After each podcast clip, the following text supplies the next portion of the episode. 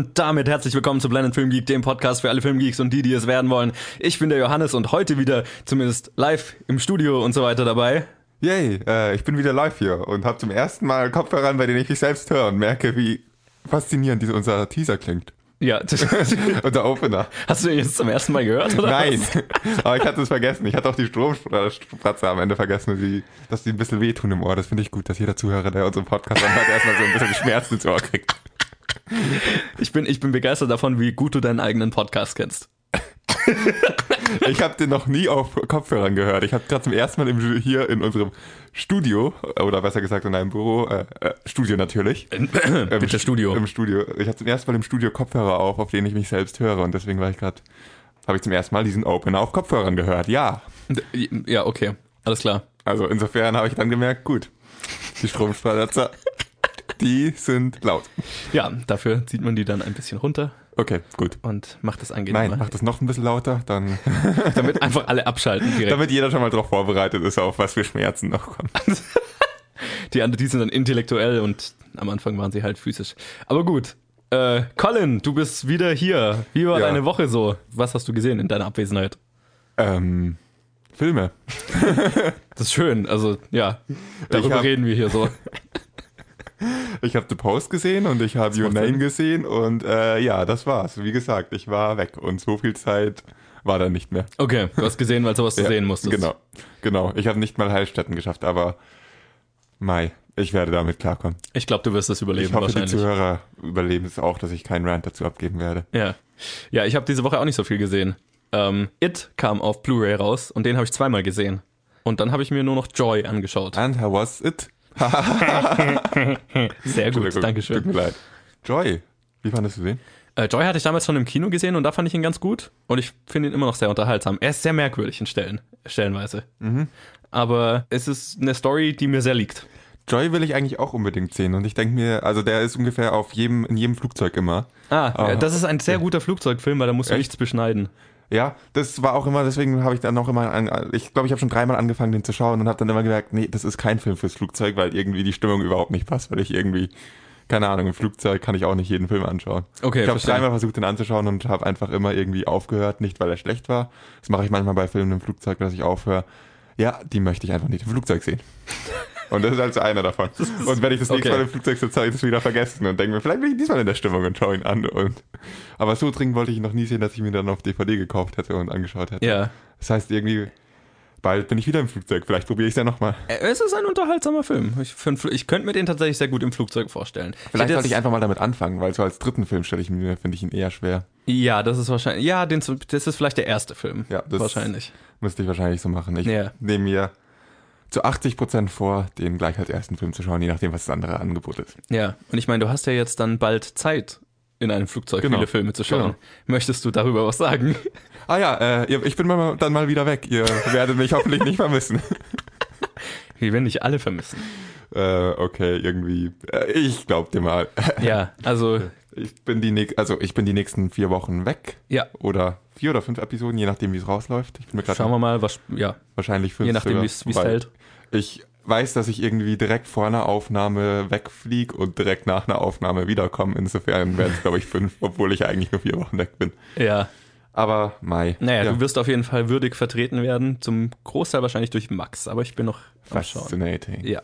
Fascinating. Und wirst natürlich Urlaubsgrüße und so weiter immer schicken. Und was wir uns ja jetzt für diese Urlaubsphase überlegt haben, weil ich meine, jetzt ist Colin erstmal vier Wochen weg und ich bin ja im Mai dann auch nochmal vier, äh, vier Wochen weg. Und oh Gott, der arme Podcast. genau, der arme Podcast. Und weil, was wir uns gedacht haben, war, also das letzte Mal, als Colin immer weg war, ähm, haben wir dann ja einfach immer die Challenge übersprungen in der Zeit. Aber da haben wir jetzt gedacht, jetzt sind es dann irgendwie wahrscheinlich acht Episoden oder so, wo wir nicht beide da sind, immer mal. Und es wäre schade, da keine Challenges zu machen. Und deswegen haben wir uns jetzt kurzfristig vorgenommen, was sehr gut ist, wenn man sich das kurzfristig vornimmt übrigens, einen Haufen Challenges voraufzunehmen, weil die kann man ja locker voraufnehmen, die haben ja nichts mit der aktuellen Woche zu tun. Es ist ja nicht so, als müsste ich noch packen oder irgendwie eine Küche renovieren, bevor ich fliege. Verdammt nochmal, so setz dir. Prioritäten. Challenges schauen, Ich, Filme schauen. Nein, ich muss eine fucking Küche renovieren, bevor ich wegfliege. Und, und noch vier Filme schauen. Also, Ja. ja, spaßig. Was wir nicht alles tun, ne? Ja. Aber äh, finde ich, finde ich eine gute Lösung. Das heißt, ihr braucht keine Angst haben, ihr werdet in allen Episoden, auch wenn Colin nicht da ist, seine Stimme quasi aus dem Grab hören.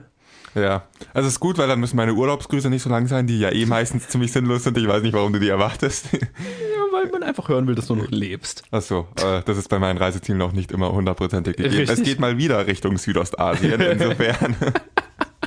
Wer weiß, wenn ich irgendwie anfange Zahnschmerzen zu bekommen oder sonst irgendwie krank werde, ist die Wahrscheinlichkeit, dass ich äh, meine Zunge rausgeschnitten bekomme, vielleicht nicht ganz so. Okay, das war vielleicht ein bisschen extrem. Fuck. Mit anderen Worten, man möchte in diesen Ländern nicht krank werden. Äh, ja, das ist wahrscheinlich richtig. Deswegen, ähm, genau, schick uns doch immer ein Lebenszeichen. Das, äh, Mach ich, mach ich.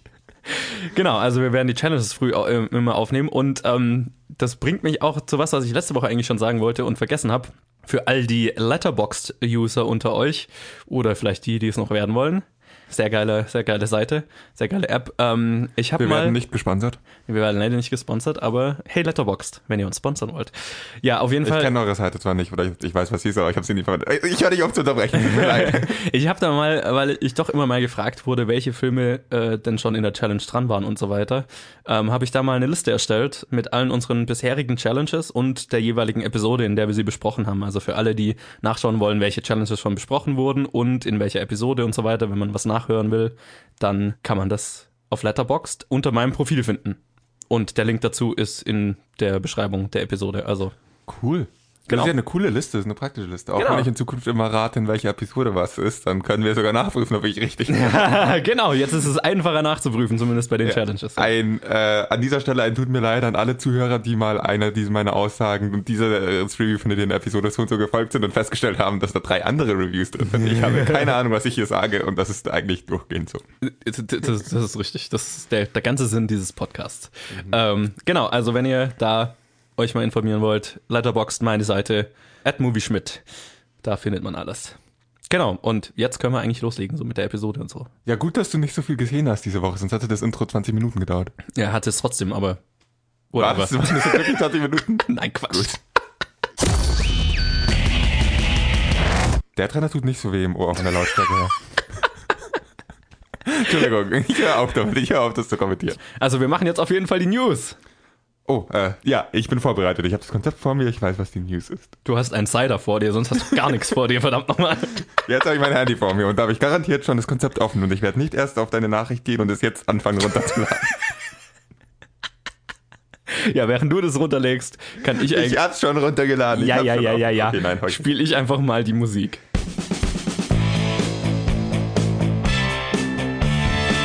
Ja, und wir legen los mit James Bond. Äh, der hat vermutlich einen neuen Regisseur. Ja, das kam überraschend. Deadline berichtet, dass Danny Boyle wohl für den Regieposten am nächsten James Bond-Film in Gesprächen ist. Er hatte bereits mit Daniel Craig als Bond, in der, also in der Rolle des Bond, bei der Eröffnungszeremonie der Olympischen Spiele in London 2012 gearbeitet. Da hat er eben die Regie für die Eröffnungsfeier gemacht. Und zurzeit arbeiten Boyle und der Trainspotting und Trainspotting 2 Autor John Hodge an einem Konzept für den Film. Ob dann auch am Ende was draus wird, bleibt abzuwarten, aber er scheint auf jeden Fall der Frontrunner dafür zu sein. Ja, in unserer zweiten Story verliert ein Film seinen Regisseur, nämlich John Whedons, äh, Joss Whedons Batgirl. Der ist John Whedon, genau. Der ist zu Ende, bevor er beginnen konnte. In einem Interview mit The Hollywood Reporter sprach Whedon darüber, dass er Probleme hatte, die richtige Story für den Film zu finden und das Projekt deswegen jetzt schon verlassen habe. Und in unserer dritten Story, wenn wir im Anfang gerade gerade über It gesprochen haben, das Sequel hat, haben wir zumindest eine erste Schauspielerin. Ja, lange wurde darüber spekuliert. Nun ist Jessica Chastain wohl offiziell in Gesprächen mit Warner Brothers für die Rolle der erwachsenen Beverly in Andy Muschiettis It-Sequel. Die beiden hatten bereits in Muschiettis Film Mama zusammengearbeitet. Sehr guter Film übrigens. Ähm, die Verhandlungen seien jedoch noch sehr früh und das Drehbuch ebenfalls noch in Arbeit. So berichtet Variety. Und in unserer letzten Story, Chris McKay wird wohl einen Dungeons and Dragons Film machen. Ja, während Chris McKay, der The Lego Batman Film bisher gemacht hat, äh, bei Warner Brothers noch auf das grüne Licht für seinen Nightwing Film wartet, scheint er bereits sein nächstes Projekt in Aussicht zu haben. Laut Variety ist McKay in Verhandlungen mit Paramount und Hasbro slash Allspark Pictures, deren Filmarm, für die Regie bei einem Dungeons and Dragons Film. Das Drehbuch schrieb Michael Gilio. Ein Release ist zu dem Zeitpunkt natürlich noch nicht bekannt. Oh, und was ich jetzt gar nicht aufgeschrieben habe, worüber man vielleicht kurz reden könnte. Jurassic World 3 wurde angekündigt, aber das ist Yeah, irgendwie. lass uns über die anderen Stories reden. Ja, ich meine, das ist auch irgendwie unspannend, wenn man den zweiten noch nicht gesehen hat. Das ist auch so unspannend. ja, Dungeons and Dragons als Film. Wenn die Videospielverfilmungen oder das Videospielmaterial ausgeht, dann greifen wir zur anderen Spielverfilmung. Der Rollenspiel, äh, Pen eine Pen and Paper Verfilmung kenne ich jetzt so nicht. Es gab ja schon mal einen Dungeons and Dragons Film, Echt? den habe ich nicht gesehen, er soll unfassbar furchtbar sein. So stelle ich es mir auch vor. Ja. Ich glaube, da sind Videospielverfilmungen noch die bessere Idee. Naja, ich finde es von dem her ganz geil. Also, das hat ja keine vorgegebene Story. Das heißt, also eigentlich machst du einen Fantasy-Film, der halt zufällig Dungeons and Dragons heißt, weil der Name halt Leute ins Kino zielt, aber äh, ins Kino zieht. Aber eigentlich hast du ja, äh, außer dass natürlich die Welt vorgegeben ist, erstmal ja einfach einen Sandkasten, in dem du komplett erfinden kannst, was du willst. Das finde ich cool. Das heißt, du musst dich nicht an irgendwas Größerem jetzt orientieren, außerhalb der Welt und so weiter. Ja, das hat man bei, also mir fällt jetzt kein Beispiel ein, aber das hat man bei diversen Videospielverfilmungen, die man verfilmt, die äh, auch bei denen das Videospiel eigentlich keine Story hat und meistens endet es jetzt nicht so gut. Ich weiß nicht, ähm, ich bin sehr skeptisch, wenn ich das erstmal höre. Weil so eine Welt hat halt schon eine ziemlich krasse Fanbase und Klar. das Faszinierende an dieser Welt ist, dass die in jedem Kopf schon sehr detailliert ist, aber sehr anders aussieht. Und dazu einen Film zu machen, stelle ich mir sehr schwer vor, der dann nicht eigentlich jeden enttäuscht, der irgendwie vorher schon mal was mit dieser Welt am Hut hat. Also ich habe nie Dun Dungeons and Dragons gespielt, ich bin dann eher der DSA-Mensch, aber ich glaube, dass ich bei einem DSA-Film sehr schnell sehr enttäuscht wäre, wenn es nicht meiner Vorstellung der Welt entspricht. Und ich kann eigentlich davon ausgehen, dass es nicht meiner Vorstellung entspricht. Ich glaube, dass das schon recht vielen Leuten so gehen könnte. Ja, also mir wird es jetzt gar nicht so tatsächlich gar nicht so gehen. Ähm, was ich eher wichtig finde, ist halt, dass der, der, der den Film macht, zum, sich zumindest mit dem Spiel auskennt und äh, Chris McKay ist anscheinend großer Dungeons and Dragons Fan, hat es als Kind immer gespielt und so weiter. Deswegen, also er hat auf jeden Fall eine Begeisterung für die Mythologie und so weiter und für die Welt. Und das ist, glaube ich, das Entscheidende, weil das, das halt ja mit, mit Bedacht und mit einer Liebe für die Vorlage quasi umgesetzt wird. Ich glaube, dann bin ich da erstmal ganz optimistisch, was das angeht. Es ist erstmal eine gute Grundlage, aber es verspricht noch keinen guten Film. Nein, absolut Und, nicht. ja, Da muss ja, natürlich dann ja. das, ein gutes Drehbuch her und so weiter und eine gute Umsetzung, aber darüber können wir ja jetzt noch nicht reden, deswegen bin ich erstmal zufrieden damit. Ich weiß nicht, ob ich, je mehr ich drüber nachdenke, umso unschlüssiger bin ich. Erstmal war ich skeptisch, aber andererseits, diese Welt ist halt im Gegensatz zu Videospielwelten auch daraus ausgelegt, dass darin Stories erzählt werden. Genau, ja. Also eigentlich schreibt ja der Drehbuchautor nur sein eigenes Abenteuer sozusagen. Mai, müssen wir warten. Ich glaube, ich, ich glaube schon, dass ich eher noch sehr vorsichtig skeptisch bin. Okay. Ich glaube nicht, dass das eine so viel bessere Idee ist, als Videospiele als Grundlage zu nehmen und äh, ob es funktioniert oder nicht, wird äh, die Zukunft zeigen. Wenn Total. die Vergangenheit das gezeigt hätte, dann wäre das wohl ziemlich grausam. Ja, Jessica Chastain für das It-Sequel. Ich meine, das ist die offensichtlichste Casting-Entscheidung aller Zeiten, aber eine sehr, sehr gute. ich glaube, dazu fehlt mir der Bezug, den du zu It hast und dazu fehlt mir auch der Bezug zu Jessica Chastain, den du hast, dass ich das wirklich ähm, als zu 100% treffend äh, schon vorher erwartet habe. Der Aber- Grund, warum alle sie als Casting-Option wollten, war, weil sie A, eine sehr gute Schauspielerin ist und B, rote Haare hat. Das ist der einzige Grund. Ja, gut. Und ich meine, es macht in dem Fall Sinn, weil sie halt mit Andy Muschietti schon Ja. gearbeitet hat an, an seinem ersten großen Horrorfilm und darin sehr gut war und es ein sehr guter Film ist. Ähm, deswegen, ähm, ja. Worauf ich hinaus wollte, ist, dass ich ähm, auch mir einfach noch keine Gedanken darüber gemacht hatte, weil ich auch nicht so viel zu- dazu zu sagen habe. Ein It-Sequel ist okay, Ja. kann man mal machen, werde ich dann sehen, wenn es im Kino ist, aber vorher werde ich mir dann nicht so groß Gedanken drüber Klar. machen. Und deswegen hatte ich auch über dieses Casting noch nicht nachgedacht, ob der Hand liegt oder nicht. Ja, ich meine, dass äh, das DC-Universum seinen einen, einen weiteren Regisseur verloren hat, ist irgendwie auch schon Standard. Da habe ich jetzt auch nicht mehr Wenigstens so. hat Joss Whedon ein bisschen einen Film gemacht dort. Äh, Ja, aber das ist das Lustige. Sie haben ihn ja irgendwie an Bord geholt, so, äh, hey, rette unseren Justice League-Film, dann darfst du den Film machen, den du willst. So, dann darfst du, je, such dir aus unseren ganzen Charakteren einen aus, den du machen willst. Und er wollte Batgirl machen und hat dafür Justice League zumindest zu Ende gebracht. Gerettet ist ein, ist ein starker Ja. Ausdruck. Äh, und jetzt war das halt auch irgendwie umsonst. Aber gut. Joss Whedon wird ein anderes Projekt finden, das Ja. mindestens genauso nerdig ist und Ja. das irgendwie trotzdem noch Spaß machen wird. Er wird überleben. Und vielleicht ist es, vielleicht ist es ganz gut, wenn er es nicht äh, mit DC machen muss. Deswegen, ja, bleibt uns eigentlich nur noch Danny Boyle und Bond 25. Und das finde ich ja wirklich mal eine inspirierte Regieauswahl tatsächlich. Das finde ich eine sehr mutige. Ja, Wahl. total. Also, ich weiß nicht, ich als irgendwie Mensch, der zu James Bond eher so steht, hm, hm, seit gefühlten 300 Jahren gibt's dauernd einen neuen James Bond-Film und es ist doch irgendwie immer wieder dasselbe. Es sind wahrscheinlich sehr gute Filme, aber sie sind halt doch irgendwie so sehr, Naja. naja, Sind wir mal ehrlich, Bond hat mehr schlechte Filme als gute Filme. wahrscheinlich. Und zwar um, um ein weites. Aber wenn sie richtig gut sind, und ich meine, das Interessante ist ja, dass die mei- meistens dann richtig gut sind, wenn die Regie, äh, die Wahl des Regisseurs ein bisschen, naja, out of the box ist. Also Sam Mendes als Regisseur für einen Bond-Film war jetzt auch nicht die offensichtlichste Casting-Entscheidung und hat uns Skyfall gegeben, was Ja, aber Ja. das fand ich schon sinnvoller als, oder was heißt sinnvoller, fand ich schon logischer oder nachvollziehbar als Danny Boyle.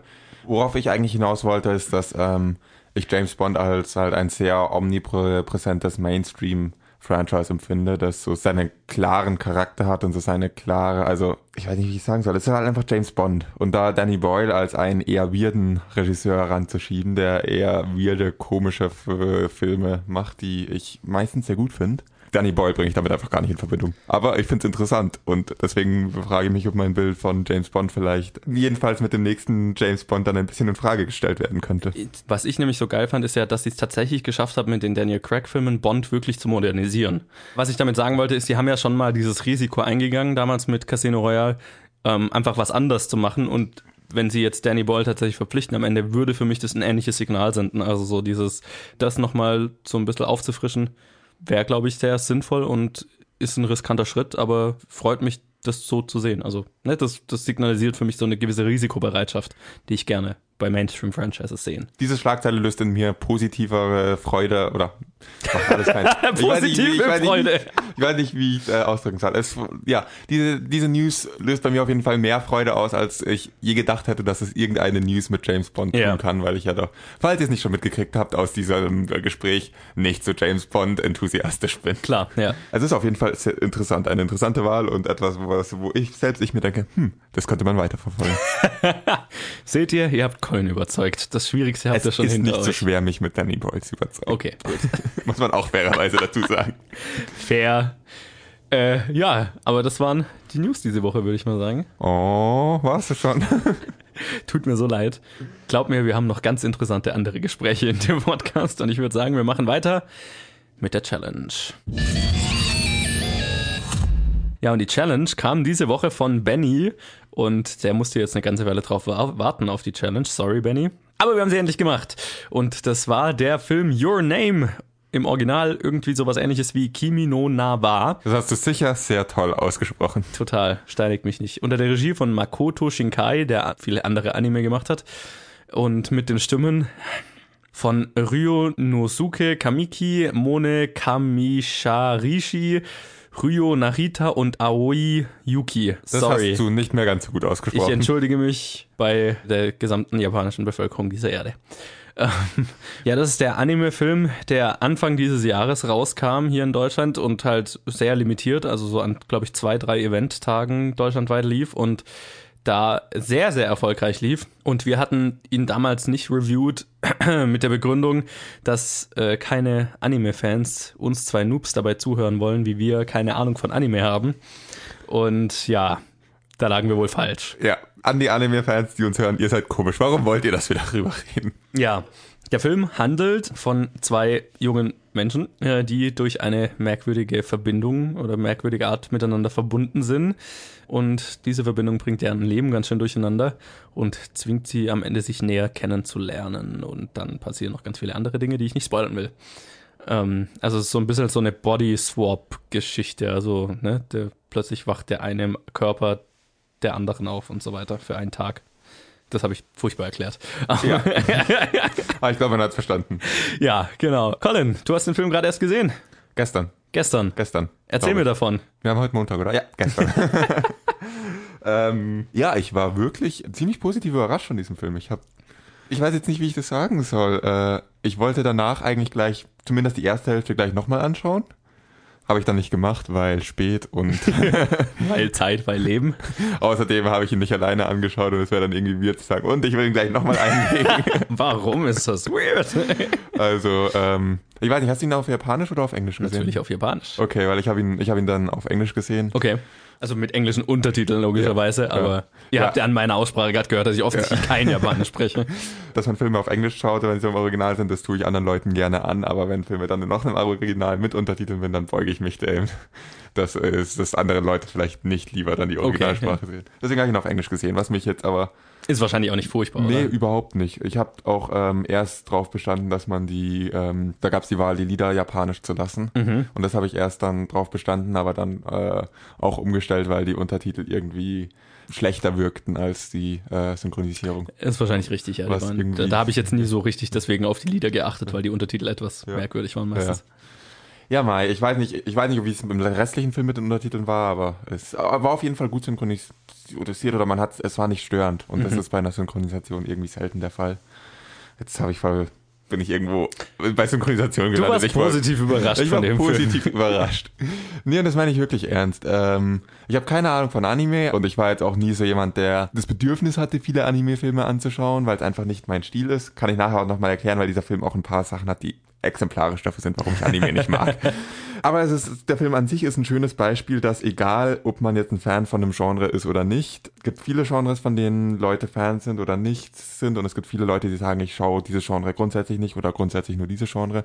Und das finde ich einen Fehler, weil es gibt in jedem Genre Filme, bei denen man einfach sagen kann, nicht mein Stil, aber objektiv muss man einfach sagen, dass es ein guter Film ist. Ja. Und auch an dem Film haben mich einige Sachen gestört. Allen voran wahrscheinlich, dass es unglaublich kitschig war. Und das ist aber, glaube ich, etwas, was in, äh, wobei Anime jetzt eine andere Skala angesetzt wird als bei den Filmen, die ich üblicherweise schaue. Und dass ich habe das Gefühl, dass die grundsätzlich ein bisschen kitschiger sein dürfen und damit gut wegkommen. Das kann gut sein, ja. Aber wieder einmal, so genau kenne ich mich da nicht aus. Mit Kitsch ist es fast so ein bisschen wie Klischee. Wenn es so gut, wenn es wirklich gut gemacht ist, kann man auch gut damit klarkommen. Was mich beeindruckt hat, es war einfach eine verdammt gut erzählte Story. Und da hört es dann wirklich auf zu beurteilen, gefällt mir das Spiel oder nicht. Es war einfach eine verdammt gut erzählte Story.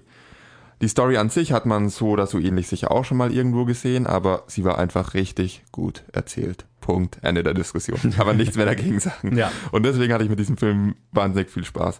Er kommt zwar ein bisschen langsam in Fahrt und am Anfang bis zu einem gewissen Plot-Twist plätschert der Film so ein bisschen vor sich hin, nur um dann ziemlich rapide, ziemlich viel Fahrt aufzunehmen und vor allem dann eine, eine richtig gut erzählte Story zu werden. Ich fand es auch einen richtig gut, muss man dazu sagen, ich möchte es jetzt möglichst spoilerfrei halten, aber ich muss auf diesen Plot-Twist eingehen, weil das für mich sehr elementar in dem Film ist. Und der ist so gut. Ja, der ist wirklich richtig gut. Der ist verdammt effektiv. Der ist so effektiv, dass ich ähm, irgendwie aufgrund einer kurzen falschen Aufmerksamkeit äh, habe ich einem Bild äh, in den ersten zwei Minuten des Films ein bisschen zu viel Bedeutung beigemessen und habe dann gedacht, ah ja, der Film läuft auf das und das raus. Und ja, darauf ist er rausgelaufen. Das war der Plot-Twist, aber der war trotzdem so fucking effektiv, obwohl ich die ganze Zeit das Gefühl hatte, dass er darauf rausläuft. Man muss dazu sagen, dass ich dieses, dass ich da zwei Sachen miteinander kombiniert habe, die nicht zusammengepasst haben und durch Zufall auf das richtige Ergebnis gekommen bin, was dann der Plot-Twist war. Ja, äh, das war jetzt etwas kryptisches, tut mir leid. Das ist auf jeden Fall ein verdammt effektiver Plot-Twist. Ja. Und an dem Moment dachte ich, okay, jetzt kommt der Plot-Twist und jetzt ist der Film gleich vorbei, weil der Anfang des Films hat ziemlich vor sich dahin geplätschert und hat sich deswegen wahrscheinlich sehr viel länger angefühlt, als er war. Mhm. Und dann kam dieser Plot-Twist und dann dachte ich, ist der Film gleich vorbei. Aber dann geht der Film noch lange und es fühlt sich nicht lang an, aber es passiert dann noch richtig viel und ist einfach verdammt gut erzählt. Äh, eine runde Geschichte. Selten sind äh, Filme, die sich mit so teilweise verworrenen ähm, Geschichten beschäftigen, auch irgendwie so logikbruchfrei. Jedenfalls auf der oberflächlichen Ebene, wenn man über diesen Film nachdenkt, findet man genug Lo Logikbrüche. Sowieso. Aber er hat nicht wirklich störende Logikbrüche. Nur ein oder zwei. Darauf kann ich jetzt aber nicht eingehen, ohne zu spoilern. Insofern lasse ich das auch. Und es sind auch welche von der Dimension, über die man sehr gut hinwegsehen kann. ja. Wie ging's dir damit? Ja, mein Gott, war der Film gut, ne? Ich finde es immer faszinierend. Also, ich habe ja, ich habe es jetzt schon mehrmals im Podcast gesagt, Anime ist von dem her nicht mein Ding, weil mir der Stil einfach nicht gefällt. Das ist ein Animationsstil, der mir nicht liegt. Und so diese Over-the-Top-Art und so weiter, das ist einfach was, was mir, das gibt mir halt nichts. Da kann ich wenig draus gewinnen. Animationsfilme im Allgemeinen und Anime halt noch ganz speziell bei mir in dem Fall jetzt. Und was mich an dem Film so fasziniert hat, ist, dass ich vergessen habe, dass es ein Anime ist mit der Zeit. Da- Dass mir der Stil nicht mehr aufgefallen ist, dass ich wirklich so in der Story war, es hätte ein Spielfilm sein können vom Feeling her. Es hat keinen Unterschied gemacht. Ich Und kann es verstehen, was du meinst. Mir ging es nicht so, aber Okay. ich kann es verstehen. Ja, also es gab dann immer halt nur so kleinere Momente, wo so halt so Anime-Tropes dann wieder vorkamen, die mir dann natürlich weniger gefallen haben in dem Fall jetzt, aber die mich nie wirklich rausgerissen haben. Und das fand ich so faszinierend. Und ja, ich kann dem, was du gesagt hast, jetzt wenig hinzufügen. Es ist einer der besten Plot-Twists überhaupt. Das ist, er ist wahnsinnig effektiv. Ich habe ihn im Gegensatz zu dir, habe ich ihn nicht kommen sehen und Huh, hat er mich mit dem Baseballschläger erwischt. So, das ist ein Anime, der mich zum Weinen gebracht hat. Und nicht so sexy Single Tier und so weiter, sondern ugly, crying, also, ne? Weißt Ich versuche mich gerade, ich versuche mir gerade nicht mit sexy Single Tear Crying vorzustellen. Das ja, funktioniert genau. nicht. No offense. Bin ich auch nicht gut darin. Ähm, aber das, wow, davon, da war ich echt beeindruckt. Also, das, mein Gott, ist dieses, dieser Film emotional und vor allem das Ende und so weiter. Und gerade der Twist, den du, den du angesprochen hast. Puh, das war einfach wahnsinnig gut umgesetzt. Und ähm, ja, ich finde es schwierig, deinem Review noch viel hinzuzufügen, weil du hast wirklich alles gesagt. Das ist ähm, eine wahnsinnig charmante Geschichte, du hast recht. Sie beginnt so ein bisschen langsam. Es hat bei mir ein Stück gedauert, bis ich, bis ich wirklich kapiert habe, um was es geht. Also ich wusste, es war so ein bisschen diese Body-Swapping-Geschichte. Ähm, das war mir bekannt, aber sonst nichts. Und das hat so ein bisschen gedauert, bis ich da wirklich reingekommen bin. Aber das Interessante an dem Film ist ja, dass er einfach ähm, so gut erzählt ist. Er macht sehr, sehr viele Stimmungsschwankungen durch. So. Äh, und es beginnt hier, es beginnt total süß, beginnt, total lustig und so weiter und ähm, steigert sich in eine Geschichte, die ich nicht hab kommen sehen. Und du hast ja gesagt, nach dem Plot-Twist, der geht noch sehr lang weiter und hat noch sehr viel Story nach dem Plot-Twist. Und ich war überrascht, wie viel der Film noch macht, so, ne? Und das fühlt sich nie lang an, es ist immer spannend. Und das, das fand ich beeindruckend, sehr effektiv. Und ich, ich verstehe, warum es der erfolgreichste Anime aller Zeiten ist. Ja, das ist ein Film, von dem ich Bock habe, ihn nochmal anzuschauen. Du hast ja auch gesagt, du wolltest gleich die erste Hälfte nochmal sehen. Ja, weil die so, die erste Hälfte ist für mich so dahin geplätschert und da gab es viel, worauf, wo ich vielleicht nicht, wo ich mir danach gedacht habe, so, jetzt will ich eigentlich hauptsächlich überprüfen, ob das dem Plot-Twist standhält. Ja. Ob das so funktioniert, was sie eigentlich erzählen wollte, oder ob das nur das Glück ist, dass ich mich nicht daran richtig erinnere. Aber je mehr ich drüber nachdenke, ich glaube, dass viel dem Stand, standhält. Vieles wahrscheinlich auch nicht, aber Klar. was du gesagt hast mit dem, ähm, du fandest es schwer reinzukommen in diese Bodyswap-Geschichte am Anfang. Also beziehungsweise ich habe lang gebraucht, bis ich verstanden habe, worum es geht oder worauf der Film rausläuft so. und so weiter. Ja, ähm, am Anfang hatte ich auch meine Probleme damit. Ich muss sagen, dass ich den An- Anfang nicht sonderlich geschickt find, erzählt finde. Am Anfang habe ich mich irgendwie immer gefragt, ich wusste auch von der Rückseite der DVD, dass es äh, auf so Bodyswap rausläuft. Aber ich habe mich immer gefragt, und wer ist jetzt gerade in dem Körper? Und irgendwie war das ganz so die ersten paar Szenen unklar, Ja. wer jetzt wo ist und stimmt. wie das Sinn macht. Und äh, da, das ist aber, das dauert nicht lang, der Film fängt sich da sehr schnell. Es ist sehr kompetent erzählt, weil das ist was, was schnell aus dem Ruder laufen kann, diese Art von Geschichte. Sie verlieren sich auf jeden Fall nicht. Sie verlieren den Genau, Fokus nicht, ja. weil der Fokus ist, dass es ähm, so blöd, so wie das mit Bodyswap und so weiter klingt, ist es einfach doch eine Liebesgeschichte. Und Ja. äh, dass sie mit dann sehr viel ähm, weltbewegenderen Ereignissen als einer Liebesgeschichte im Film trotzdem den Fokus auf der Liebesgeschichte halten, ist halt einfach wichtig. Ja. Und das haben sie geschafft. Und du verlierst nie die Übersicht. Es gibt trotzdem noch die ein oder anderen Punkte, die ich kritisieren würde an dem Film. Mhm. Natürlich mal wieder. ähm, das Problem ist, dass alles, was ich irgendwie storymäßig zu kritisieren habe, nicht spoilerfrei geht. Das Gute daran ist, dass das alles absolute Kleinigkeiten sind, die es eigentlich, die eigentlich diesen Film nicht weiter beeinträchtigen. Deswegen muss ich sie auch nicht unbedingt kritisieren. Ja. Es ist ein sehr guter Film. Danke, Benny. Ich freue mich, dass ich ihn gesehen habe. Also wirklich danke an dich, dass du mich überredet hast oder uns gezwungen hast, mehr oder weniger diesen Film zu schauen. Ja, dein Durchhaltevermögen hat sich bezahlt gemacht. Danke für die DVD. Genau, und jetzt wollte ich gerade sagen, wir schauen, was wir als nächstes, wir schauen mal, was wir als nächstes schauen, aber das wissen wir ja noch gar nicht, weil wir ja vier bis fünf Challenges voraufnehmen. Das heißt, ihr müsst euch eigentlich überraschen lassen. Nee, wisst ihr was? Ich mache das anders. Dadurch, dass wir einfach lauter Challenges voraufnehmen und ich dann im, quasi im Nachhinein die Wahl treffen kann, welche ich dann am Ende für die Episode nehme, ich werde es auf der, in der Letterboxd-Liste ankündigen. Das heißt, ich werde, ähm, sobald diese Episode rauskommt, den nächsten Film schon in die Letterbox-Liste eintragen. Das heißt, wenn ihr wissen wollt, welcher Film als nächstes in der Challenge besprochen wird, dann könnt ihr das in der Letterbox-Liste nachschauen. Ansonsten, für alle anderen, ist es nächste Woche eine Überraschung. Wow, jetzt hast du irgendwie Leute dazu gebracht, auf dein Letterbox-Profil zu Fuck gehen. yes. Ich bin stolz Marketing. auf dich. Ich bin stolz auf dich. Weil es wäre ja auch einfach nicht möglich gewesen, sich jetzt an diesem Punkt zu entscheiden, was denn die nächste Challenge ist. Und es wäre nachher beim Aufnehmen nicht möglich zu sein, jede Challenge, nicht möglich gewesen, jede Challenge damit zu beenden. Schauen wir mal, was wir nächste Woche machen und dann einfach äh, dran zu schneiden, was wir bei jeder Challenge voraufnehmen und wir machen die und die Challenge. Nee, so ist es Wäre lustiger. nicht möglich gewesen. Mensch, Johannes, Mann, das musste jetzt noch sein. Prost darauf und wir machen weiter mit dem Kino der Woche. Ja, und das ist bekanntermaßen das Segment, in dem wir die Kinofilme besprechen, die in der vergangenen Woche rausgekommen sind. Und das waren zwei. Davon hast du einen gesehen. Es ist auch bekannterweise das ähm, Segment, bei dem mein erster Cider in der Regel leer ist. Das heißt, ich muss kurz eine Pause einlegen und mir noch einen nehmen. Willst du auch noch einen? Äh, klar, meiner ist auch leer. Prost darauf. Während Colin die Cider aus dem Kühlschrank holt, sage ich schon mal, welche Filme das waren. Das war nämlich einmal Die Verlegerin, beziehungsweise The Post in Englisch und Heilstätten, ein deutscher Horrorfilm. Und ich würde mal sagen, ich fange mal, dadurch, dass nur ich den gesehen habe, mit dem deutschen Horrorfilm an, nämlich Heilstätten.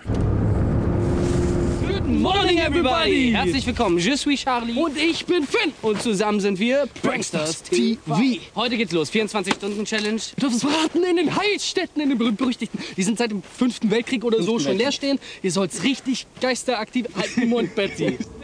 Wir gehen der Sache auf den Grund. Wir haben haufenweise Kameras mitgebracht.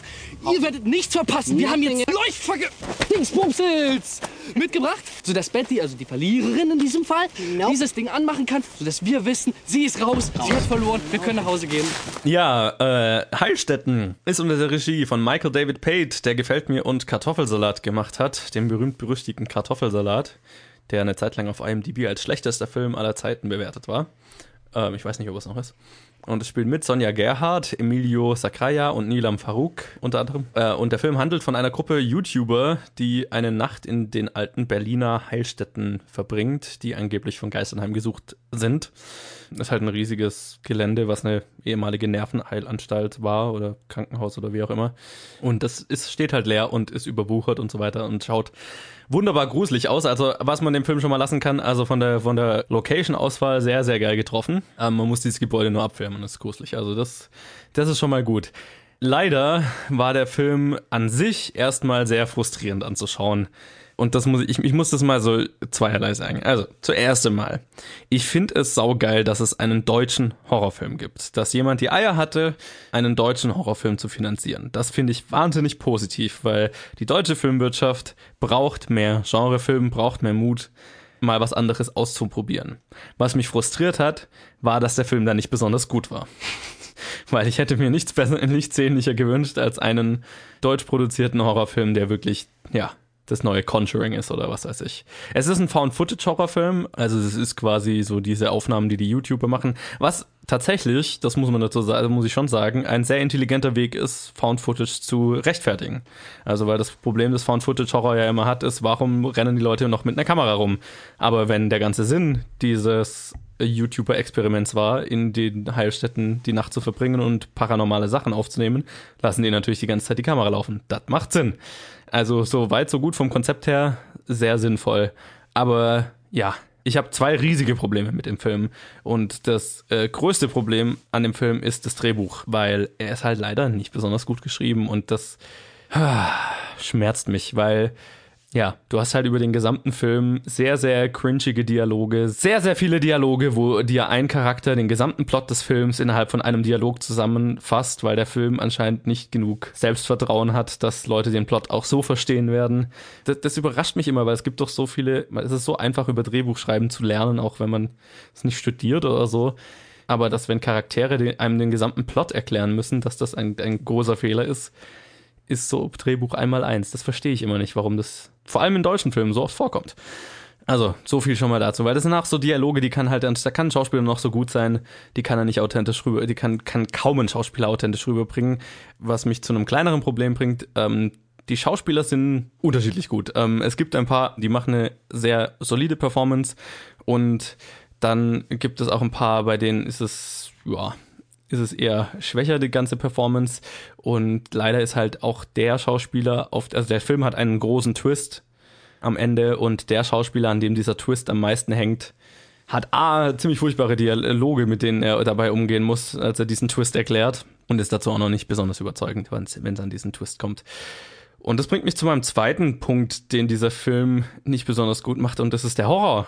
Also ich habe ja vorhin gesagt, die Location an sich diese Nervenanstalt, dieses verlassene Gebäude, das ist cool. Das ist gruselig. Da brauchst du nicht, also wie gesagt, da, da stellst du eine Kamera rein, leuchtest es ein bisschen spooky aus und dann schaut es einfach gruselig aus und dann hast du ein cooles Sounddesign und dann hat es einfach Stimmung.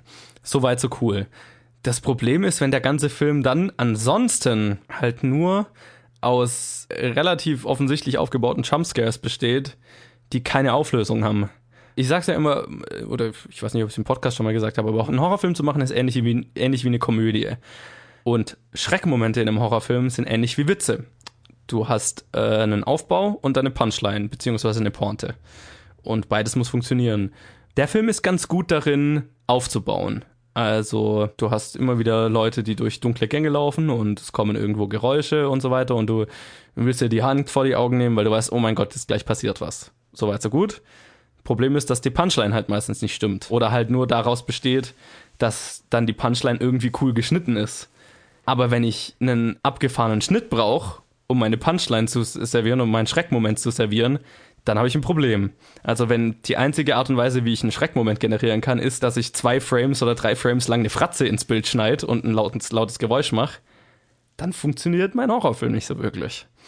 Und das fand ich sehr schade. Also noch dazu ist der Film nicht besonders innovativ, was seine Schreckmomente angeht. Das ist immer der gleiche Aufbau und dann kommt ein Jumpscare, der mit äh, irgendwelchen äh, Jumpcuts und so weiter dann noch funktioniert. Und dann ist halt irgendwann repetitiv und vorhersehbar und ja, nicht mehr so effektiv. Und was ich vorhin schon angesprochen habe, der Film hat einen großen Plot-Twist. Und, und das ist eigentlich der schlechteste Teil des Films, weil das Problem an diesem Plot-Twist ist, dass der Film sich sehr, sehr, sehr dafür feiert, dass er gerade einen krassen Plot-Twist gemacht hat und quasi einen Charakter hat, der sich dann als was anderes herausstellt, als, als er ursprünglich gedacht war. Und dann quasi den gesamten Plot-Twist als Monolog in die Kamera erklärt. Und innerhalb dieses Monologs auch die Message des Films erklärt. Falls irgendwer von euch Your Name gesehen hat, da wurde das nicht so gemacht. Richtig. Deswegen funktioniert der Plot-Twist vielleicht schon. Ja. Und wenn ich vorhin gesagt habe, dass es ein Problem ist, wenn die Charaktere im Dialog die ganze Zeit den Film erklären, dann ist es ein viel größeres Problem, wenn der Charakter in die Kamera schaut und in die Kamera rein den Plot-Twist erklärt und die Message des Films erklärt und du das Gefühl hast, als würde jemand die Message auf einem Baseballschläger geschrieben haben und dir damit 10.000 Mal auf den Kopf hauen. Hast du es endlich kapiert, worum es in diesem fucking Film geht? Verstehe es endlich. Bam. Schöne Metapher, keine gute, keine gute Methode, um mir das beizubringen, weil man mit Gehirnerschütterungen und weiteren Nebeneffekten nicht davon ausgehen kann, dass diese Person die Message behält. Das ist richtig. Okay, Colin wieder ab. Tut Problem ist dann auch noch, wenn der Monolog halt relativ cringe-worthy geschrieben ist und der Schauspieler wahrscheinlich der schwächste Schauspieler der ganzen Truppe ist. Nichts gegen ihn, aber vielleicht lag es auch an den Monologen, die er da abliefern muss, dass die nicht besonders gut waren. Aber das, dann wird's halt irgendwie Schultheater. Und das möchte ich beim Horrorfilm nicht sehen. Ja, alles in allem war ich relativ frustriert mit dem Film, genau aus den Gründen, weil ich mir halt gedacht habe, mein Gott, da versucht die deutsche Filmwirtschaft wirklich mal was zu machen, was sie sich normalerweise nicht traut. Und, Und dann kriegen wir den Grund, warum man sie sich das nicht trauen sollte? Ja, es gibt doch so, es gibt einfach genug Vorbilder, an denen man sich orientieren kann, die es besser machen. Man muss ja nicht das Rad neu erfinden, aber wenn dann halt das Drehbuch das, das, das Problem des Films ist, was in den meisten deutschen Filmen das Problem ist, dann pff, war das halt ein relativ frustrierendes Erlebnis. Schade, schade, Mann, ich hätte mich echt gefreut. Tja, wenn du jetzt die Zeit mit ähm, diesem Film verbracht hast und darüber zu reden, habe ich mal nachgeschaut, ob Kartoffelsalat immer noch Platz 1 der schlechtesten Liste ist. Es ist Platz 18. Oh, okay. Und dann bin ich, hatte ich noch ein bisschen mehr Zeit und dann habe ich die Top, äh, die Bottom 100 IMDb durchgescrollt und zum Glück festgestellt, dass ich keinen dieser Filme gesehen habe. da bin ich echt froh drum. The ich hab, Room ist da nicht dabei? Nee, Okay. Ich habe auch mal überlegt, äh, ich habe auch einen Film von einem Film, den ich gesehen habe, erwartet, dass er da auf jeden Fall drauf ist, aber der hat eine unglaublich hohe Bewertung von 4,3. Und ich verstehe nicht, wie man so gute, den Film so gut bewerten kann. Also, aber gut. 4,3 ist ja fast schon gut. Ja. Aber darüber geht, äh, darüber reden wir eigentlich nicht, ähm, sondern wir haben ja noch einen zweiten Film zu reviewen. Und das ist der neue Steven Spielberg-Film The Post, beziehungsweise auf Deutsch Die Verlegerin. Wie sollen wir denn jetzt 4000 Seiten Material Sind durchforsten, wenn, ansatzweise wenn die Times drei Monate Zeit dafür ja, hatte? Das schaffen ja, wir doch völlig nie. recht. Wir haben weniger als acht Stunden. Für die Spätausgabe hätten wir zehn. Hey, hey, hey, hey. Seit sechs Jahren hecheln wir hinterher. Und jetzt, dank des Präsidenten der Vereinigten Staaten, der nebenbei bemerkt auch noch auf die Pressefreiheit scheißt, haben wir das Material. Und Konkurrenz haben wir auch keine. Da stecken Dutzende Stories drin. Die Times hat kaum die Oberfläche angekratzt. Wir haben zehn Stunden bis zum Andruck, also hängen wir uns rein. The Post bzw. die Verlegerin ist unter der Regie von Steven Spielberg. Zudem braucht man eigentlich nichts mehr sagen. Uh, Jurassic Park Indiana Jones, Jaws und so weiter. Und es spielen mit Meryl Streep, Tom Hanks, Sarah Paulson und Bob Odenkirk und viele, viele mehr. Ein ziemlich geiler Cast eigentlich. Und der Film erzählt die wahre Geschichte von Kay Graham, der ersten Verlegerin der Washington Post, äh, der ersten Verlegerin einer Zeitung, glaube ich, überhaupt, also der ersten Frau in der Position. Ja, und die muss eine schwere Entscheidung treffen, nachdem der Post geheime Regierungsunterlagen zugespielt wurden. Ja, wahre Geschichte könnte vom der Thematik her nicht aktueller sein. Ja, soll ich anfangen? Willst du anfangen? Mir ist es egal, wie du magst. Dann fang doch mal an, Colin The Post. Wie fandest Ja. du ihn? Eigentlich war es ein richtig guter Film. Und das ist, also finde ich jetzt. Und ich ähm, weiß nicht, wie ich seinen Gesichtsausdruck halten soll, aber das kannst du mir nachher erzählen. Ich, Dafür bin ich da. ich, ich bin immer irgendwie, äh, ich, ich bin froh, wenn so ein Film auch wirklich gut ist, weil es einfach, es ist einfach zu einfach, einen Film, ähm, dass so ein Film doch nicht spannend ist oder doch nicht äh, gut ist. Es sind Leute, die Papier lesen, Sachen auf Papier schreiben und dazwischen mal im Büro miteinander reden. Also das ist halt nicht das dankbarste Setting für einen Film, aber irgendwie scheint da genug Talent in Schauspiel und Regisseur zu stecken, dass das einfach trotzdem spannend ist. Und das war wichtig für den Film. Weil solange diese Dialoge spannend sind, solange diese Szenen spannend sein können, in denen äh, äh, im Bild nicht viel passiert, sondern Leute halt was lesen, was schreiben oder irgendwie miteinander reden, ist, dann funktioniert so ein Film. Und dann ist so ein Film auch so ein, äh, wir haben es letztes Mal genannt, den obligatorisch wichtigen Zeitungsfilm dieses Jahr Ja, genau. dann ist so ein Film auch wirklich ein wichtiger Film, weil er eine starke Message hat, eine starke Aussage. In der Regel ist es auch eine sehr wichtige Aussage, eine, die in vor allem in den letzten Jahren immer zunehmend wichtiger wurde, dass man das nicht unbedingt vergisst. Und, Durchaus. Ähm, insofern fand ich, äh, war ich sehr sehr ähm, nicht positiv überrascht, sondern sehr beruhigt und zufrieden damit, dass dieser Film so gut ist, wie er eigentlich ist und ähm, konnte dem Film sehr viel abgewinnen. Wenngleich ich auch diverse Kritikpunkte hätte. Aber ich frage doch erstmal dich, wie es dir so grob mit dem Film ging. Ja, ähm, ich finde, fand den Film tatsächlich auch sehr gut.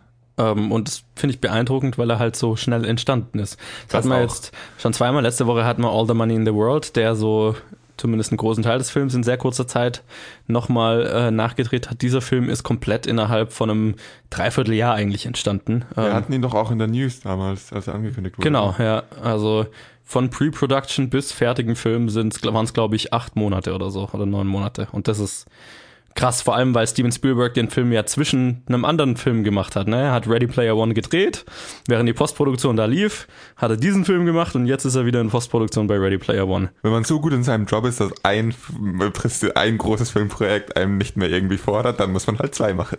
Total. Und dann kommt noch dazu, dass ähm, das Drehbuch ähm, von einer Autorin ist, das ist quasi ihr Erstlingswerk. Und wurde halt direkt von Amy Pascal gekauft und von Steven Spielberg mit Tom Hanks und Meryl Streep umgesetzt. Also besser kannst du deine Karriere eigentlich gar nicht starten. Wow. Als Autorin. und das fand ich cool. Und meine Freude war es dann eben, dass dieser Film dem auch gerecht wird und dass, dass der Film das auch alles ähm, umsetzt. Und was du gerade gesagt hast, es gibt kaum ein undankbareres Setting als weiße Büros. Büros mit weißen Wänden, in denen Leute weiße Blätter lesen. Es, es gibt wenig langweiligeres, als was man sich vorstellen kann. Und ich bin immer wieder begeistert, wenn es ein Filmemacher schafft, sei es jetzt Steven Spielberg hier oder auch Spotlight und so weiter. Also es gibt einfach viele Filme dieser Art. Oder All the President's Men, was so quasi der Film ist, in dem sich alle orientieren, wozu ich auch gleich nochmal was sagen muss, weil der Film spielt mit diesem Film. Ähm, aber ich finde es immer beeindruckend, wenn es dann wirklich ein Filmemacher schafft, dieses Setting interessant zu machen und spannend zu machen. Und das ist ja auch was, was sehr schnell nicht nur langweilig werden kann, sondern kompliziert und undurchschaubar und so weiter. Vor allem, wenn es darum geht, dass die halt naja, Regierungsdokumente zugespielt bekommen, die in die tausende Seiten gehen und das hat wahnsinnig viele ähm, Punkte, die da drin aufgeführt werden und sind komplizierte, komplizierte Machenschaften und was weiß ich. Und dieser Film hat ist wahnsinnig gut darin, alles sehr klar zu erzählen und du weißt immer, was Sache ist und du weißt auch, was die Skandale sind und so weiter. Also du hast immer das Gefühl, du weißt, um was es geht. Also so ging es mir zum Beispiel, zumindest. Zum Cast, finde ich, muss man fast nichts sagen, weil es sind Tom Hanks und Meryl Streep und ein wahnsinnig guter Supporting Cast, also Bob Odenkirk oder Sarah Paulson und so weiter. Ähm, lauter richtig gute Leute. Und am Ende war es ein sehr kurzweiliger Film, den ich durch die Bank spannend fand. Also, es war cool. Es ist von den ganzen Oscar-nominierten Filmen, fand ich, Zumindest von denen, die ich gesehen habe. Ich habe natürlich noch nicht alle gesehen, aber wahrscheinlich der, naja, der normalste, der konventionellste, der, der auch nicht überdurchschnittlich gut. Es ist einfach ein guter Zeitungsthriller, wenn man so will. Er ist solide, das wollte ich damit sagen. Solide ist ein gutes Wort. Es ist ein solider, spannender Zeitungsthriller. Ob er dafür für Best Picture nominiert werden muss, andere Frage. Aber ähm, er ist einfach solide gut umgesetzt. Und das fand ich cool. Und was ich vorhin jetzt auch angesprochen habe mit All the President's Men, das Ende dieses Films ist eines der geilsten Enden, die ich äh, in letzter Zeit gesehen habe, einfach weil die letzten, der letzte Shot dieses Films ist der Anfangsshot von All the President's Men. Und ich meine, das ist jetzt kein Spoiler, weil es ist reale Geschichte und so weiter. Es, man weiß, um was es geht. Das Ende dieses Films ist der Anfang von Watergate und All the President's Men handelt von Watergate. Und deswegen fand ich sehr geil, dass Steven Spielberg quasi den Anfang von All the President's Men zum Ende dieses Films gemacht hat. Das heißt, du kannst eigentlich das Double Feature machen und es geht nahtlos ineinander über.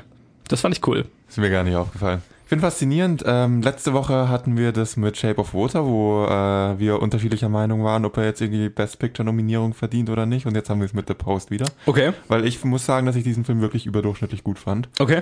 Insbesondere, wenn du den Vergleich zu Spotlight äh, ziehst, ähm, was ein sehr naheliegender Vergleich ist. Logischer. Und Spotlight hat damals Best Picture gewonnen, was meiner Meinung nach ein bisschen, ähm, ja, kann man machen, muss man aber nicht. Wahrscheinlich auch viel der Wichtigkeit Ja. des Films und so Ja. weiter geschuldet. Natürlich. Wenn ich jetzt so von meiner Meinung und meinem Gefühl in diesem Film den Vergleich zu Spotlight ziehe, fand ich Spotlight deutlich weniger gut. Von den Oscar-Filmen, die ich gesehen habe, finde ich den, äh, ja, er ist der normalste, definitiv. Aber er verdient seinen Platz da vollkommen drin, finde ich. Aber Okay. das ist auch wieder Geschmackssache. Nee, total. Ähm, das größte Problem, glaube ich, warum ich den Film jetzt nicht überdurchschnittlich gut fand, war so das Finale. Weil ich fand das Finale und die Auflösung und so weiter ein bisschen antiklimaktisch. Also, ja. Es ist ein sehr guter Film. Was mich jetzt eigentlich ziemlich stört, ist, dass wir einen Film haben, den du bisher kritisiert hast und ich noch nicht. Deswegen möchte ich auch mal loslegen. Nur zu. Ähm, der Film heißt Die Verlegerin. Und er wird beworben damit, dass es um ähm, die erste Verlegerin geht und dass es äh, um ihre Entscheidung als äh, Chef dieser Zeitung geht und dass es um ihre Verantwortung geht. Und im Film kommt es auch vor, aber im Film ist es mehr oder weniger so eine Rahmenhandlung für den männlichen Tom Hanks, der äh, den Kampf gegen die Presseunterdrückung ähm, Unterdrückung der Pressefreiheit aufnimmt. Und Das hab ich mir auch gedacht, Meryl ja. Streep und ihr Charakter verkommen so ein bisschen zu ja, und jetzt haben wir den obligatorischen Teil dieses Charakters und dieser Charakterentscheidung so abgehandelt, dass es im Film vorkommt, aber man kommt diesem Charakter nie nahe, man fühlt nicht die Tragweite von ihrer Entscheidung und ihrer Position. Ich verstehe die Entscheidung, dass man Tom Hanks viel folgt, weil ich meine, er Ja. hat die actionreichere Rolle. Ne? also auf Meryl. Streep sitzt halt viel in einem Raum rum oder läuft in einem Raum rum um und, und macht sich Sorgen. Mhm.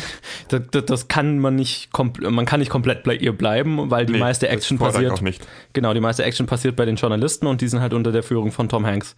Ähm, aber ich glaube, man hätte sie mehr in den Film einbinden können. Ja. Weil auch wenn die Action bei Tom Hanks passiert, die, das Risiko ist bei Meryl Streeps Charakter. Genau. Und wir soll, ich, äh, die Action erleben wir durch Tom Hanks und das ist super. Aber die Angst, die Sorge und dies, ähm, wirklich das Risiko erleben wir nur aus zweiter Hand, Ja. weil man diesem Charakter nicht nä nahe kommt. Aber wir haben jetzt lange negativ geredet. Am Es ist ein sehr guter äh, Film. Ja, es ist ein sehr guter Film. Das, er könnte besser sein. Es ist trotzdem ein. Also man sieht, was äh, vielleicht auslässt, wo, er- wo er noch eine Chance gehabt hätte, aber es ist so oder so ein spannendes Thema, wenn es gut umgesetzt ist und er ist gut umgesetzt. Ja, definitiv. Pressefreiheit ist ein wichtiges Thema. Wichtiger Film, unterhaltsamer Film und deswegen ähm, klare Empfehlung schon, auf jeden Fall. Aber dann machen wir doch mal weiter und schauen, was der wichtige Zeitungsfilm dieses Jahr so an Geld eingespielt hat. So weit habe ich noch nicht gescrollt im Konzept. Sekunde. Äh, Scroll mal. Du hast, Ja, ich habe es, glaube ich, wieder zugemacht. du hast Sekunde. über den Trenner Zeit. 1,45 Millionen. Spoiler. Alert. Du hast gesagt, ich habe über eine Trainerzeit runter zu scrollen und zu sehen, wie viel der Post eingenommen hat. ist richtig. 1,45 Millionen. Da hast du recht. Den Rest darfst du jetzt. Auf welchem Platz er gelandet ist, sage ich gleich. Äh, was ich aber zuvor sagen kann, ist, dass ich es richtig vorher gesagt hatte, weil ich Äh. gewinne mit vier von fünf richtigen. Nur weil du zuerst vorher sagen durftest. Nee, Also- warte, ich habe zuerst vorher gesagt. Du hast vorher gesagt, ja, ich wollte gerade sagen. Ähm, ich habe mich an dir noch angeschlossen und eins und zwei so vorher gesagt, wie ich es vorher gesagt habe, nur weil du es gemacht hast. So, aber jetzt, das war genug kryptisch. Die Top 5 schaut wie folgt aus. Auf Platz 1 ist Black Panther. Mit 3,25 Millionen ist damit ein Platz aufgestiegen. Und der Film, der an ihm vorbeigefallen ist, ist Fifty Shades Freed in seiner dritten Woche mit 2,85 Millionen. Fifty Shades hatte letzte Woche 5,4 Millionen, fällt also knapp 50 Prozent, während Black Panther von 4,7 Millionen auf 3,25 relativ niedrig abfällt, vor allem vor einem Film, der relativ stark gestartet ist hat ja dann meistens einen, großen, einen größeren Fall auf die zweite Woche. Also der hält sich sehr gut, was mich sehr freut. Ja, und dann haben wir aber auf Platz 3 The Post, beziehungsweise die Verlegerin, was du ja schon gesagt hast, Spoiler, gespoilert hast mit 1,45 Millionen. Das ist ein sehr, sehr guter Start, solider Start für den Film, freut mich. Und auf Platz 4 haben wir dann in der vierten Woche die kleine Hexe mit 905.000. Der hält sich natürlich jetzt schon seit vier Wochen sehr stark, hatte letzte Woche 1,4 Millionen, ist jetzt wahrscheinlich der größte Fall, den der Film bisher hatte, logischerweise nach vier Wochen. Und ähm, auf Platz 5 haben wir dann auch einen Newcomer, den wir schon wieder nicht kommen äh, gesehen haben. Und das passiert uns ständig und man hätte sich eigentlich denken können. Wendy 2, Freundschaft für immer, landet auf Platz 5. Wieso haben wir den nicht kommen sehen? Den hätte ich eigentlich höher als Platz 5 setzen wollen. Auch noch. Ja, ich, ich habe kurz drüber nachgedacht und habe dann gedacht, naja, der macht, der schafft keine Million, was er ja nicht hat. Er hat 710.000, hat in dem Fall halt für die Top 5 gereicht. Ja, Heilstätten, der deutsche Horrorfilm, ist auf Platz 7 gelandet mit 520.000. Da bin ich mir nicht sicher, ob das gut oder schlecht ist. Das finde ich schwer einzuordnen, weil der Film lief jetzt auch nicht in so mega vielen Kinos. Aber es erscheint mir wenig. Für einen Horrorfilm erscheint es mir wenig. Aber für The Post ist es natürlich ein sehr mhm. gutes Ergebnis, was mich freut. Mehr eingenommen, als ich erwartet habe, was auf jeden Fall cool ist. Ja. Was noch cool ist, ist, dass äh, Black Panther Platz 1 ist und nicht Fifty Shades Freed. Absolut. Und es freut mich ja total zu sehen. Also deswegen, ähm, danke, dass du mir das vorher vorgemacht hast und ich mich da anschließen durfte. Gern geschehen. Ja, aber dann ähm, schauen wir doch mal, ob sich die Top 5 nächste Woche verändern wird. Ähm, es kommen ein paar Filme raus, von denen ich zumindest schwer finde, sie einzuschätzen. Ja, heute kommen drei Filme raus, über die wir nächste Woche reden werden, beziehungsweise Max und ich. Und ich finde alle drei ziemlich schwer einzuschätzen. Ja, der erste, der rauskommt, wahrscheinlich, na, ich, der, hm, ich weiß nicht, ob es der größte ist. Red Sparrow kommt raus. Äh, der neue Film von Francis Lawrence, der von den Hunger Games Filmen den zweiten bis vierten gemacht hat, also alle außer den ersten. Und I Am Legend hat er auch gemacht. Und es spielen mit Jennifer Lawrence, Joel Edgerton, äh, Charlotte Rampling und Matthias Schönartz. Und ähm, das ist ein Film, der mich vom Trailer her fasziniert, weil ich einerseits von der Thematik her sehr interessiert bin. Also es geht irgendwie um ein russisches Agentenprogramm, wo halt weibliche Agenten ausgebildet werden, äh, weibliche Auftragskillerinnen quasi auf, ausgebildet werden für die, für die Regierung. Aber so, ja, es ist so eine Art Film, von der ich bei der ich mir immer unsicher bin, weil das könnte sehr schnell auch sehr schief gehen. Ja, ich weiß nicht, ich bin. Der Trailer lässt vieles, vieles offen. Und der nimmt so diese Trailer-Variante, bei der man sagen kann, bei der man sagen kann, ist falsch, bei der man nichts sagen kann. Ja. Bei der man einfach weiß, okay, es geht, was du gesagt hast, es geht um russische weibliche Agenten. Punkt. Wird es jetzt ein Action-Shooter-Gemetzel? Wird das jetzt ein äh, mehr charakterfokussierter Film? Man weiß es nicht. Man Ja. kann es diesem Trailer nicht ansehen. Man kann sehen, wie der visuelle Stil ist. Man kann wissen, wo was grob das Setting ist, aber Ja. nicht aber viel mehr nicht. Und das, das ist schwer einzuschätzen. Du wirst es sehen. Ich weiß nicht, ob ich den äh, dann noch zu sehen kriege oder zu sehen kriege, wenn ich wieder da bin. Nun, du kannst ja unsere Max und meine Meinung hören und dann entscheiden, ob es sich lohnt, den noch anzuschauen. Kann ich machen. Ja, der andere Film, der andere große Film, der rauskommt, ist Game Night unter der Regie von John Francis Daly und Jonathan Goldstein, die zusammen bisher nur das Vacation Remake gemacht haben. Und es spielen mit Jason Bateman, Rachel McAdams, Kyle Chandler und Jesse Plemons und viele mehr. Und der Trailer hingegen macht mich sehr an. Für mich schaut es ziemlich unterhaltsam aus. Es klingt schon interessant. Aber es klingt halt für mich nach, also auch so nach, nicht einem Plot in dem Set, also es klingt nach einem Plot, den ich kenne und den ich aus Trailern spannend fand und der mich dann im Film oft enttäuscht hat. Jetzt nicht in diesem Setting, aber so dieses, wir, wir denken, wir sind in einer Situation, aber Ja. nicht echt. Und dann sind wir doch echt in dieser Situation. Das hat mich schon oft enttäuscht. Okay, das, das stimmt. Das ist das, ja. Ja. das ist das, womit der Trailer auf jeden Fall viel spielt.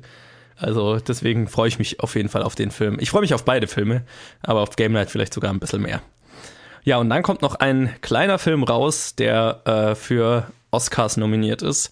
Und das ist Call Me By Your Name unter der Regie von Luca Guadagnino, der A Bigger Splash und Melissa P. gemacht hat. Und es spielen mit Army Hammer, Timothy Chalamet, Michael Stuhlbarg und Amira Kassar. Und ähm, das ist jetzt ein Film, wo ich vom Trailer sagen würde, das ist überhaupt nicht meins. Aber er ist für ein paar Oscars nominiert und ich habe sehr viel Positives von dem Film gehört, deswegen freue ich mich drauf. Aber wenn es nur nach dem Trailer ging, wäre ich jetzt nicht in diesen Film gegangen. Weil es, es schaut sehr nach der Art von Arthouse-Film aus, die jetzt nicht unbedingt meins ist. Muss ich dir zustimmen? Diese Art von Arthouse-Film, nach der er ausschaut, m- habe ich auch nicht so viel positive Erfahrungen damit. Aber man muss dazu sagen, dass da viel Luft nach oben ist in diesem Stil. Ja. Der Stil ist äh, schon interessant und die Ja. Ideen dahinter sind meistens interessant. Bei mir hapert es meistens an den Umsetzungen, die ich dann nicht gelungen finde. Und wenn Ja. man in diese Richtung was Gelungenes umsetzt, ist deswegen der Film, der mich wirklich fasziniert und den ich, weil ich so viel Positives drüber gehört habe und weil ich mir oft wünsche, wenn ich einen Film in diesem Setting sehe, wünsche ich mir so, oder was heißt ein Film in dem Setting, einen Film mit dem Stil sehe, dass ich mir einfach wünsche, dass er besser umgesetzt wäre. Freue. Das sind so Sachen, weshalb ich mich wahnsinnig auf diesen Film freue. Auch wenn er einen komischen Namen hat. Call Me By Your Name, nein. Damit sollten wir gar nicht erst anfangen. Das wird furchtbar verwirrend. Was, warum, warum sollte man plötzlich anfangen, andere mit seinem eigenen Namen anzusprechen? Das ist nicht, macht keinen Sinn. Ja, Okay, ich habe den Film nicht gesehen. Wahrscheinlich macht es dann doch Sinn. wahrscheinlich wird es im Film irgendwo erklärt. Es kommt im Trailer sogar vor, der Satz. Also, Ja, aber es macht trotzdem keinen Sinn. nee, Nein. es ist merkwürdig. Aber gut. ja, ich bin gespannt auf den Film und ähm, äh, wie gesagt, er ist für ein paar Oscars nominiert. Ähm, ach ja, an der Stelle, wenn wir über die Oscars reden, können wir eigentlich noch was ankündigen. Wir nehmen jetzt gleich nach dieser Aufnahme noch unser Oscar-Special auf. Das kommt am Samstag raus. Am Sonntag sind ja bekanntermaßen die Oscars, beziehungsweise für uns am Montag, mitten in der Nacht. Ich werde sie anschauen. Ähm, und wir werden dann in der nächsten Episode natürlich über die Ergebnisse reden, ohne dich. Aber du kannst auf jeden Fall noch deine Meinung dazu abgeben in unserem Oscar-Special. Nur damit ihr Bescheid wisst, am Samstag könnt ihr das hören. Dann kommen noch ein paar kleinere Filme raus. Das Schweigende Klassenzimmer von Lars Kraume. Die Biene Maya 2, die Honigspiele. Da dann Och, Menno, den Film wollte ich unbedingt sehen. Jetzt verpasse ich den. ja, tragisch. Und Mein Freund, die Giraffe von Barbara Prederow. Das sind so die kleineren Filme, die rauskommen. Und da du verloren hast, darfst du mir jetzt eine Vorhersage geben, wie die Top 5 sich nächste Woche verändern wird. Einfach. Viel Spaß dabei. Das ist ganz einfach. Black Panther bleibt auf Platz 1. Oh, warte, jetzt ist es nicht mehr einfach. Sage ich Fifty Shades Free trotzdem auf Platz 2, Game Night auf Platz 3. Ja, Red Sparrow auf Platz 4 und The Post auf Platz 5. Okay, das war jetzt gerade, was ich mir überlegt hatte. Tut mir leid. Ähm, andererseits drehe ich einfach nur was um, weil ähm, ich habe mehr Marketing für Red Sparrow als für Game Night gesehen. Deswegen sage ich jetzt einfach mal Black Panther auf 1, Fifty Shades auf 2, aber dann Red Sparrow auf 3, Game Night auf 4 und Post auf 5. Genau, das waren die Box-Office-Geschichten und ich würde mal sagen, wir haben nur noch eine Sache zu erledigen. Yay, Spiel, Spiel, Spiel, Spiel, Spiel. Game Night! Ja, Colin, ich möchte ein Spiel mit dir spielen. Okay. Nächstes Mal, wenn du es sagst, musst du es deutlich creepier machen, sonst ist es ein bisschen creepy. Das- wenn du verstehst, was ich meine. Ich, weiß, was du meinst. äh, wir spielen die Bad Movie Synopsis. Das ist unser Rausmeisterspiel, bei dem einer dem anderen einen Film so schlecht wie möglich zusammenfasst und der hat dann drei Minuten Zeit, ihn zu erraten und darf dabei Ja-Nein-Fragen stellen. Und heute bin ich mal wieder dran und das erste Mal seit Wochen muss ich nicht kurzfristig eine schreiben, sondern habe tatsächlich Oh eine vorbereitet. Gott. Oh mein Gott. Die Zeit läuft, wenn ich fertig bin mit Lesen. Ein Mann braucht Hilfe, nachdem er der Verführung einer Frau nicht widerstehen konnte. Psychische Hilfe? Nein, Also er ist nicht wahnsinnig oder so. nein. Ähm, körperliche Hilfe? Definiere körperliche Hilfe. Ist er irgendwie körperlich eingeschränkt? Nein. Ist er verletzt? Mm, Jein. Mm. Es kommt schon vor, dass er verletzt ist.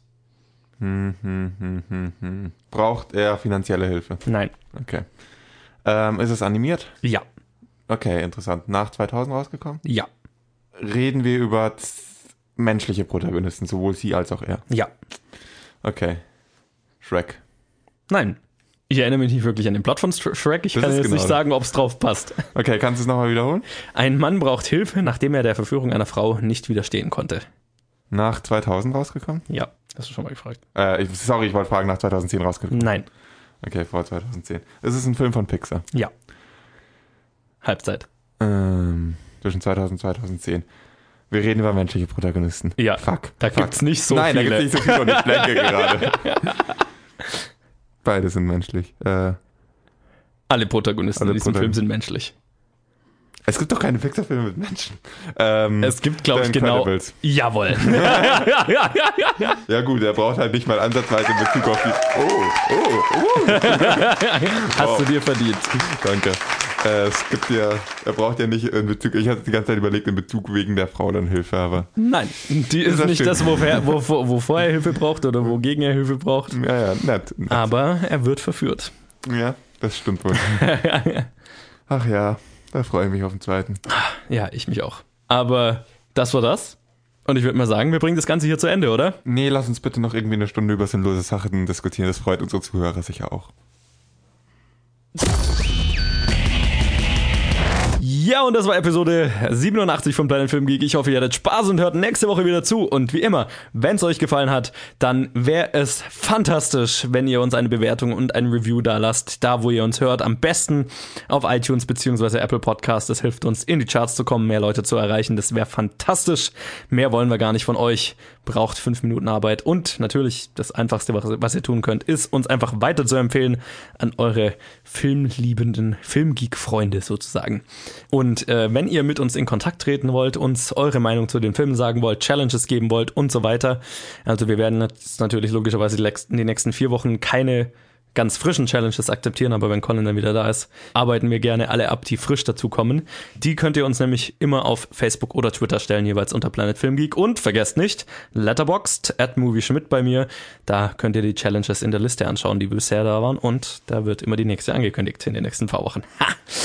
Und wenn ihr das alles tut, wie immer, dann hören wir uns nächste Woche. Bis dann. Ja, ich muss mich jetzt auch mal ein bisschen länger von euch, von euch verabschieden. Also äh, sowohl ein bisschen, ich glaube, dass meine Verabschiedung ein bisschen länger wird als sonst, als auch, dass ich länger weg bin als sonst.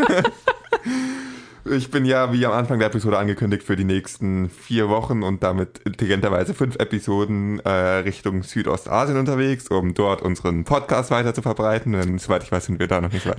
Auf missionarischer Tätigkeit. Auf missionarischer Tätigkeit in Südostasien meinen, unseren Podcast verbreiten, weil es ihn dort noch nicht, weil wir dort nicht viele Zuhörer haben. Denn man könnte auch sagen, Charlie Don Podcast.